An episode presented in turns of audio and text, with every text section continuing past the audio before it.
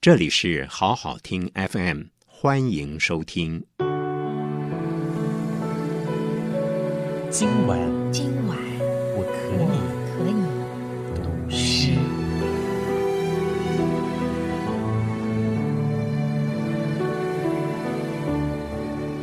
银烛秋光冷画屏，轻罗小扇扑流萤。天阶夜色凉如水，坐看牵牛织女星。我们刚才读的这首诗是大诗人杜牧他所写的《秋夕》，秋天的秋，夕阳的夕，也就是七夕的夕。在初秋的夜晚，抬头仰望天空，群星璀璨。秋天的星是特别亮的，那您会不会发现到天空中有一条白茫茫的，是由数不清的繁星组成的光带横贯过南北？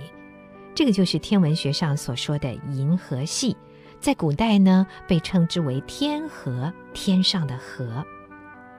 在这条天河的西方，许多星座中有一颗发出青色的光芒，那个就是织女星。而在向东看去啊，在天鹰座内跟织女星遥遥相对的，发出的是橙黄色的光芒的一颗星，那就是牵牛星。民间也有称之为牛郎星的。那么在星座图上，它被称为合谷星，打鼓的鼓。如果要更清楚的来辨认，那么在织女星旁边是有四颗小行星的，它组成一个平行四边形，象征的就是织女啊，她在织布的时候用的那个梭子。而牛郎星呢，在它的旁边有两颗小星，形成好像肩膀上担着一副担子，那两颗星就是传说故事中的两个竹篓，里面呢是牛郎的两个孩子。好，这样子往天上看去，向东向西分别看看，您大概就应该找得到这两个星座了。而民间美丽的传说故事，其实正是因为这两颗星而衍生起，到后来经过了历朝历代人们的添加附会，使得它成了一个非常浪漫的故事，也感动了许许多多的平民百姓。爱情故事当中的悲欢离合，总是特别的。勾人心弦，而我们老古人呢，又追求的是有情人终成眷属，所以对于一对有情人而成不了眷属，没有美满的一个结局的话，就会格外的觉得同情感叹。反映在节日当中，七夕就是一个最具代表性的节日。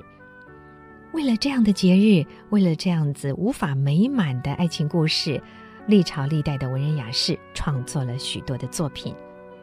我们今天的节目呢，就来应个景，为大家介绍一些非常具代表性的七夕诗。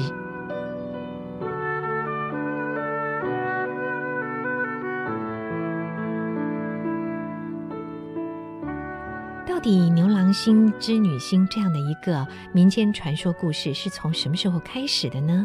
我们很难找得到缘起。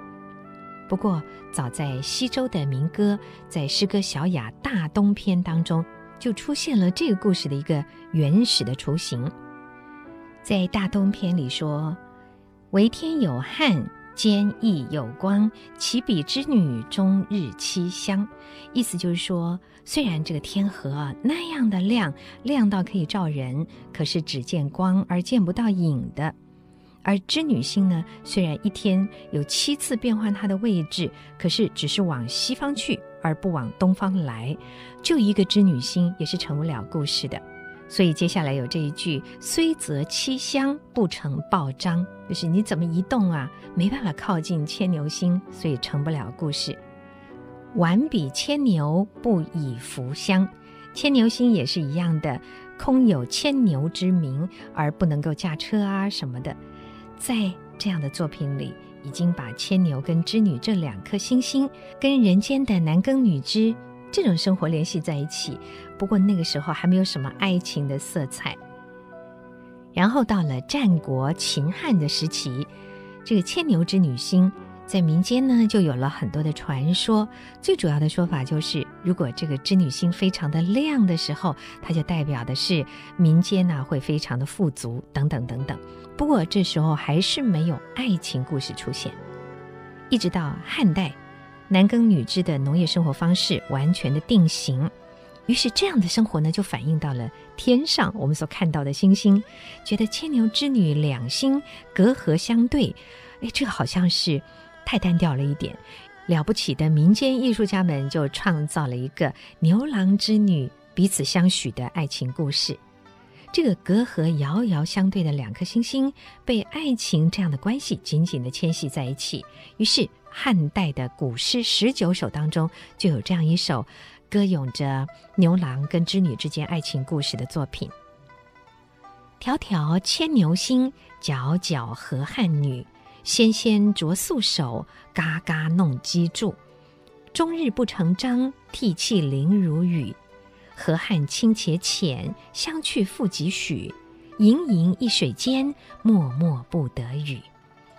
这首作品意思非常的浅显，它描述了。牛郎织女隔着天河相望，一个呢不想织布，天天只会掉眼泪；另外一个也不想耕田了。虽然这条河并不深，而且河水清清，可是啊，他们就是跨不过去。两人被分隔在一水的两边，连话都通不上。盈盈的一水把他们无情地隔开了。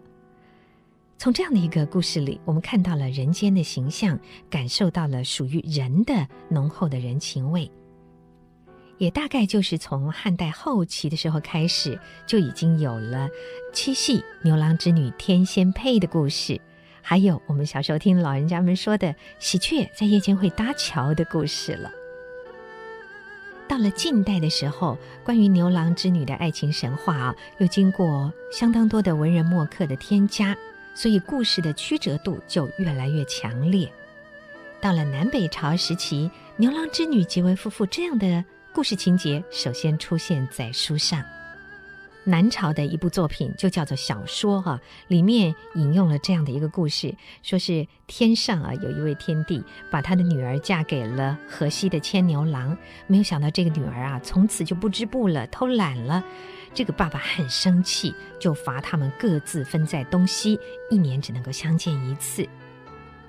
从汉代一直到魏晋南北朝，历经数百年的时间，牛郎织女的故事也跟着民间的百姓一年一年的在演变流传着。到最后出现的故事，竟然说织女是一个很懒惰的妇人，她结婚以后呢，都不愿意再好好的织布，也不太管家。那对于淳朴的百姓来讲，这样的一个故事是不太容易被接受的。所以呢，百姓们就根据着自己的期望，在口头流传这些故事的过程里，不断的加工润色，所以最后就形成了牛郎织女天河配这样一个美丽动人的故事。而这个故事也就从口头的传说变成文字小说，然后改编成戏剧，再后来的电影、电视剧等等，我们不知道重复的看过多少的版本。虽然随着我们年纪越来越大，小时候相信的这些美丽故事，慢慢的都变成所谓现实世界的无稽之谈。可是呢，有没有人会挑剔这个故事？大概不会。有没有人会因此而减损了对于属于我们自己的一个情人节的憧憬和浪漫，大概也不会吧。所以不知道收音机旁的您会不会过七夕情人节？那你还记不记得在小的时候，爸爸妈妈曾经跟我们说，半夜的时候，如果你走到户外的话，你会发现天上清清淡淡的会洒下一些雨滴，据说那是牛郎织女会面所掉的眼泪。对于这样的一个。像童话一般的故事，你还会不会有一份童心，去真的试验一下呢？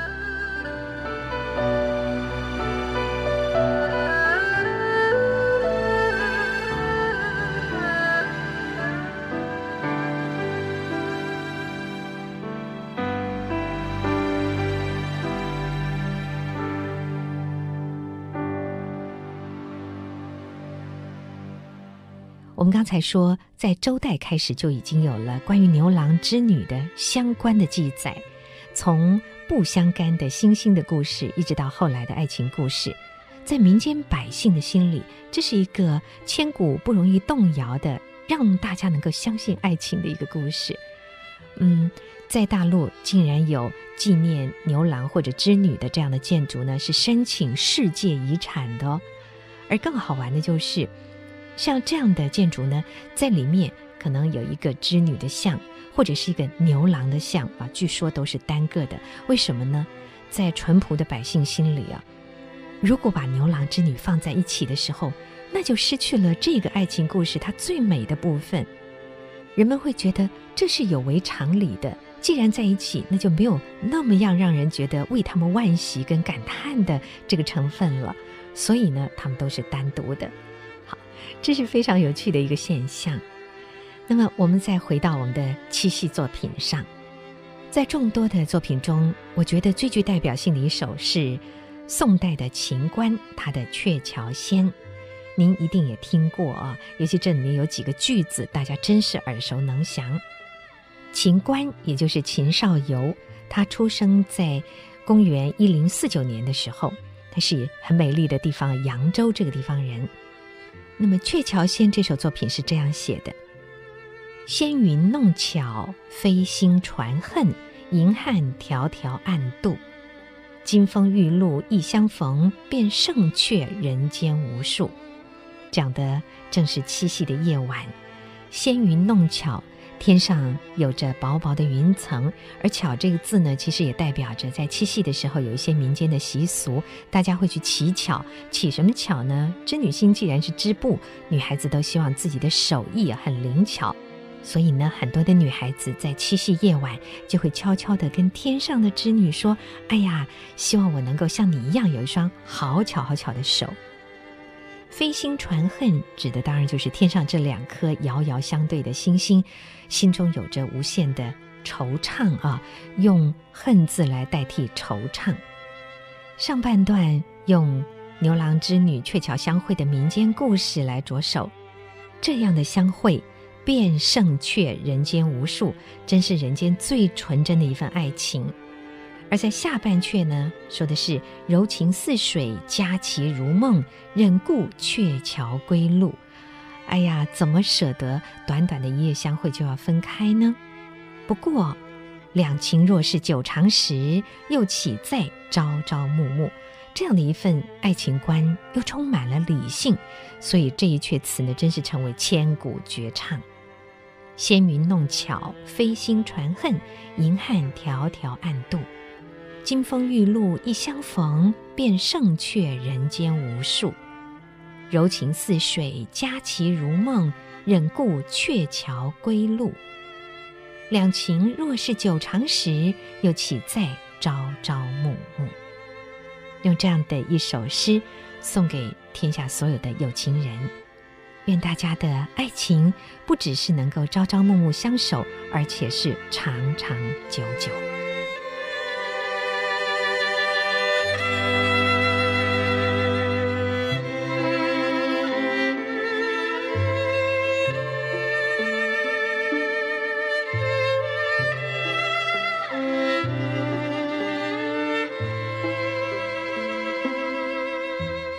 刚才说织女星最擅长的就是织布，她的手非常的巧，所以呢，在以前啊，民间有的时候会看到天上出现很漂亮的彩霞的时候，就说：“哎呀，那一定就是织女织的布了，用云来织的啊，把它美化成这样。”不过相对的呢，因为在过去的时代，女孩子做女工这件事情是非常重要的。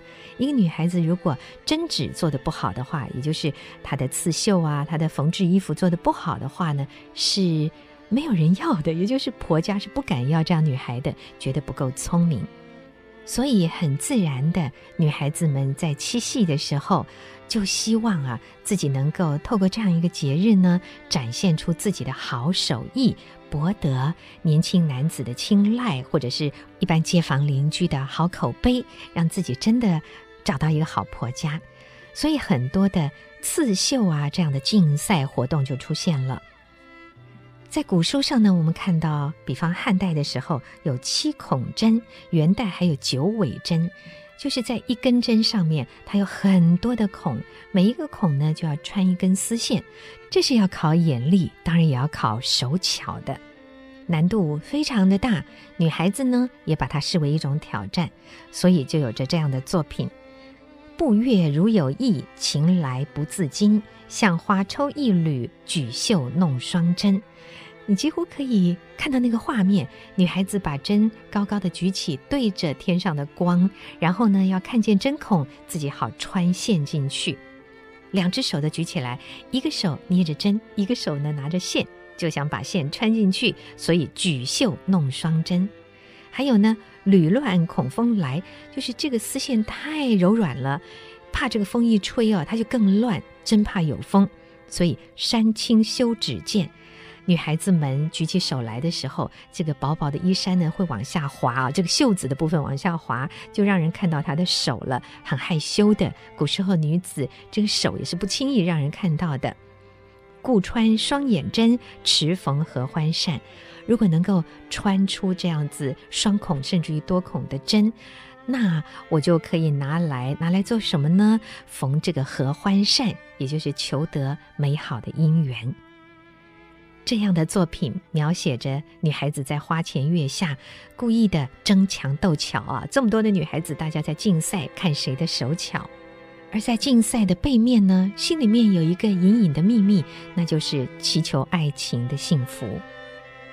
这样的竞赛非常耐人寻味的是啊，不管是一个国富民强的时代，还是一个战祸频仍的时代，年轻女孩子并没有放掉过这样的一个举动。为什么呢？因为在古代，一名女子虽然她不会去外出赚钱养家，可是她是不是能够持家，她在家庭的地位常常是取决于她的技能到底有多少。在承平时期，这样的技能呢，显示的是才艺；而在一个比较不好的时代，民不聊生的时刻，这样的技艺又反倒可以成为养家活口很重要的一种力量。所以，女子是否能够有一个好手艺，其实一直到几十年前吧，我想都还是备受重视的。所以有时候真不由得觉得，走到一个科技昌盛的时代，虽然生活中的大小事物都变得非常的简单方便，可是也失掉了很多耐人寻味的情趣。你说是不是呢？好，我们休息一会儿，待会儿继续为您介绍其他的关于七夕的好诗。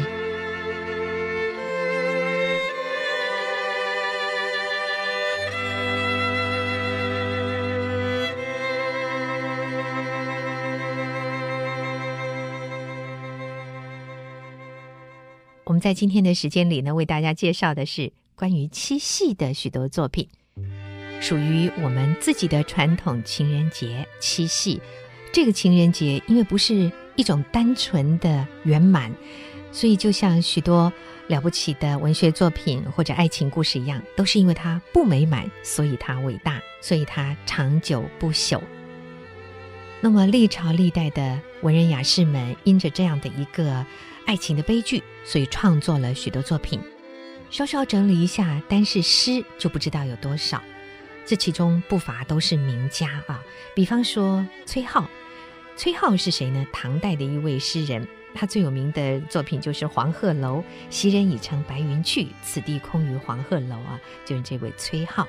那么他写过两首七夕的诗，其中一首说。长安城中月如练，家家此夜持针线。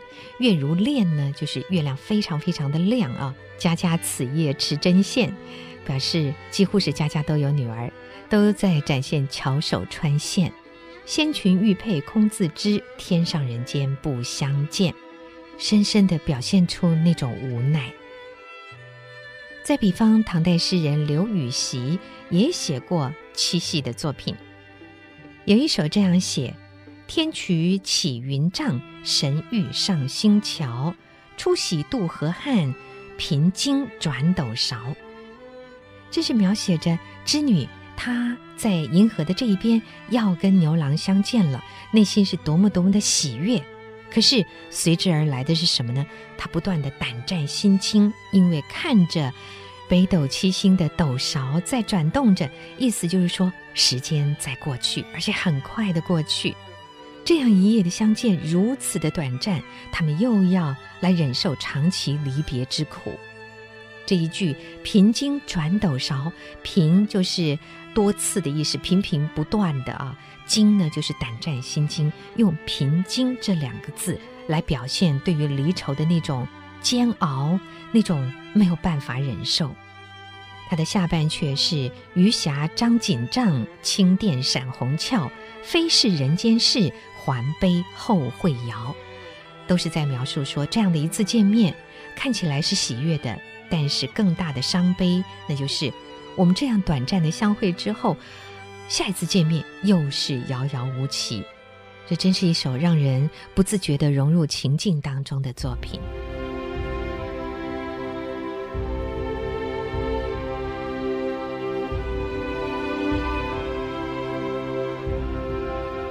再为大家介绍一首比较长的作品，这是唐代的王建所写的《七夕曲》。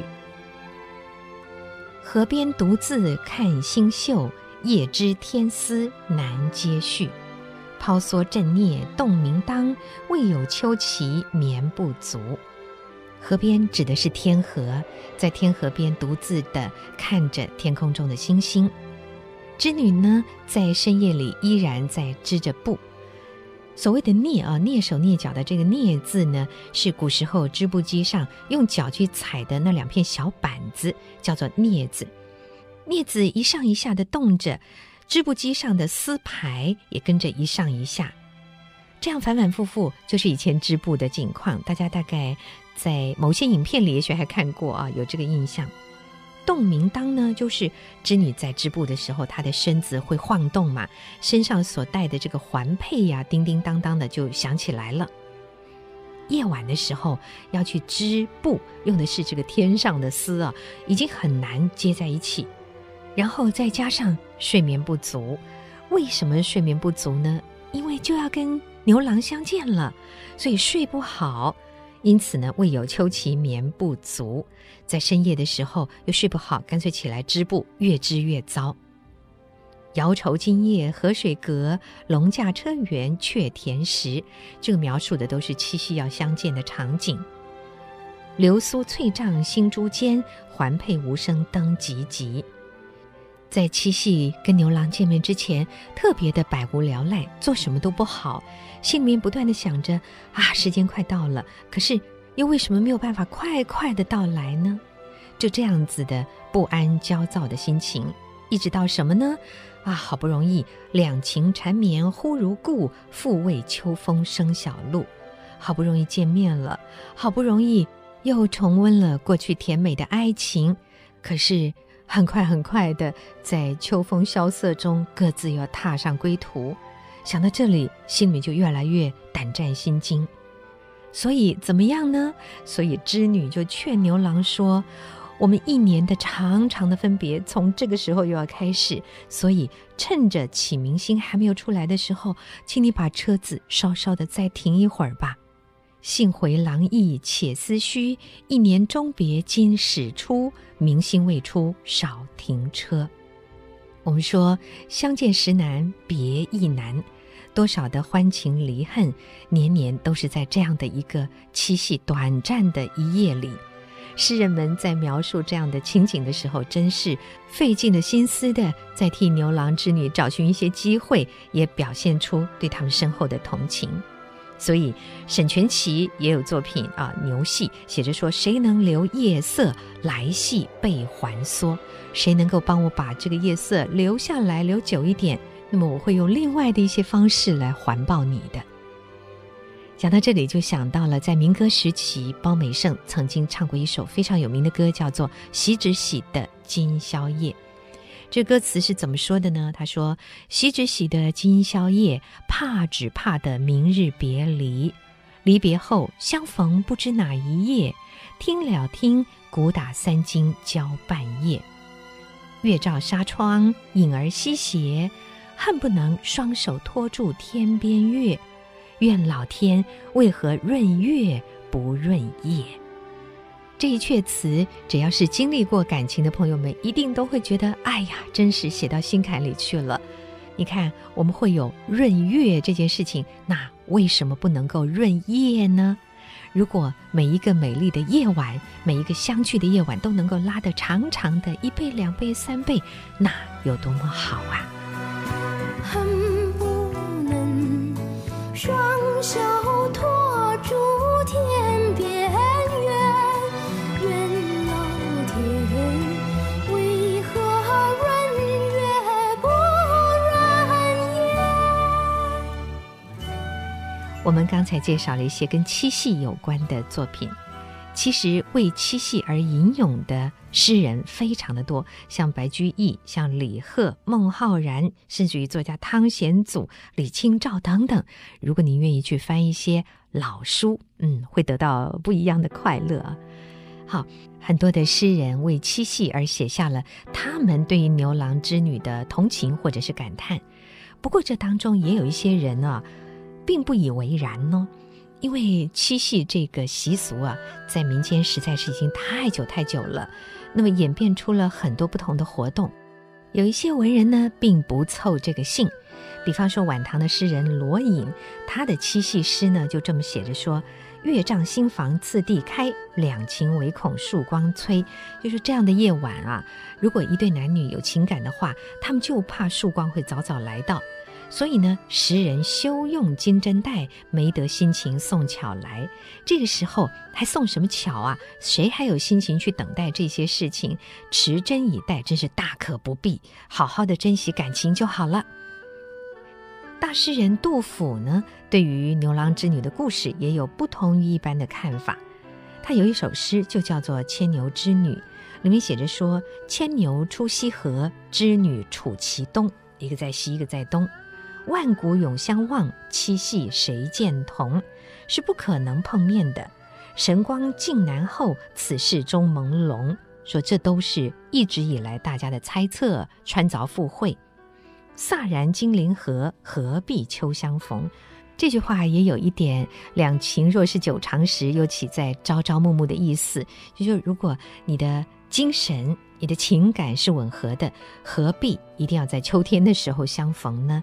什么时候相逢，见多久的面，那都不是重要的事。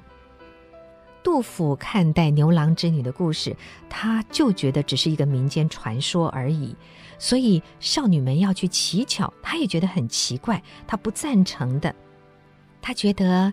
没有出嫁的女孩子，对于婚后的生活有一些担心，怕自己的针线能力不强，可能不讨公婆的欢心，这都可以理解。可是有效的做法应该是，你努力的去学习织作嘛。即使现在没有公婆的催促，也不要慌疏，不要怠慢了。去乞什么巧呢？那有什么用呢？所以可以说，杜甫是站在一种非常实际的、非常理性的这个角度来看待民间的传说故事。他还是希望大家能够从那个虚幻光影当中能够走出来，面对现实，自己努力的去追求自己的幸福生活。这个是独具风格的杜甫对于七夕的看法。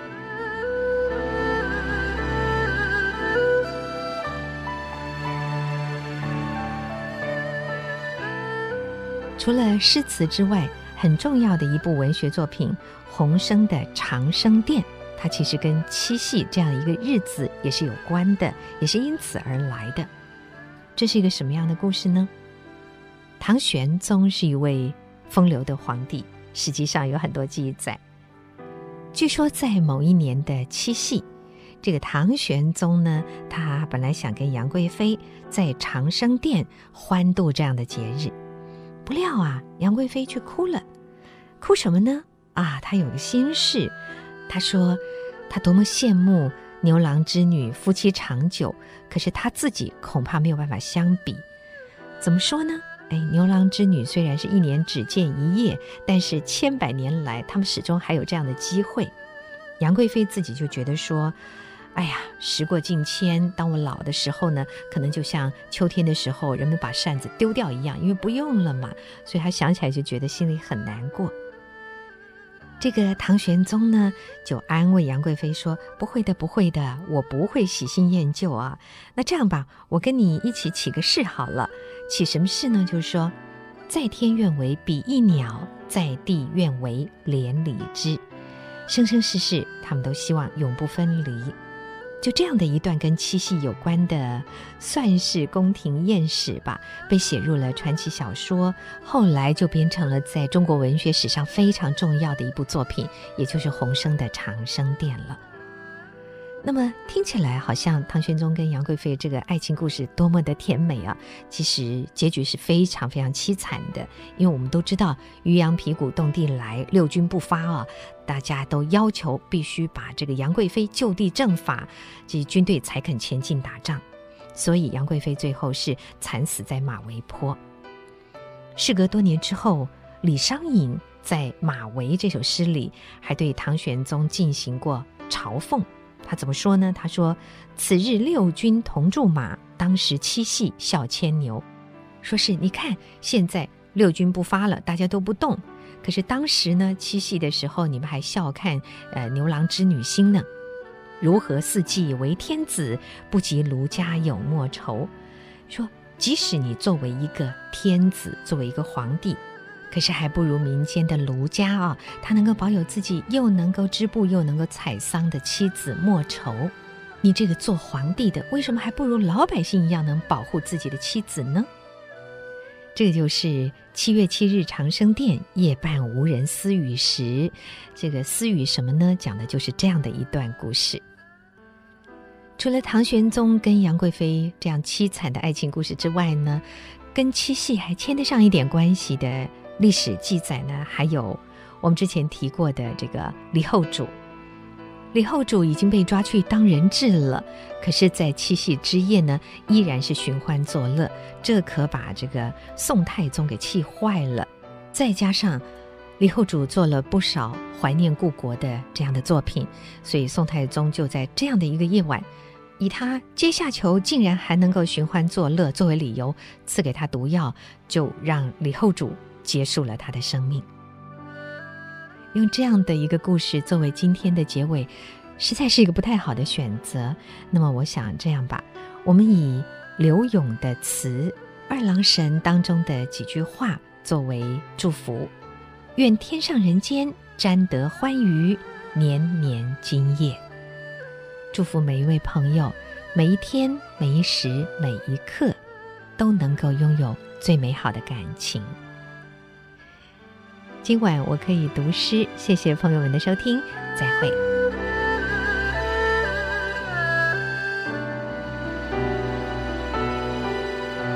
谢谢收听，请继续关注好好听 FM，记得帮我们分享给您的亲友，祝大家平安健康。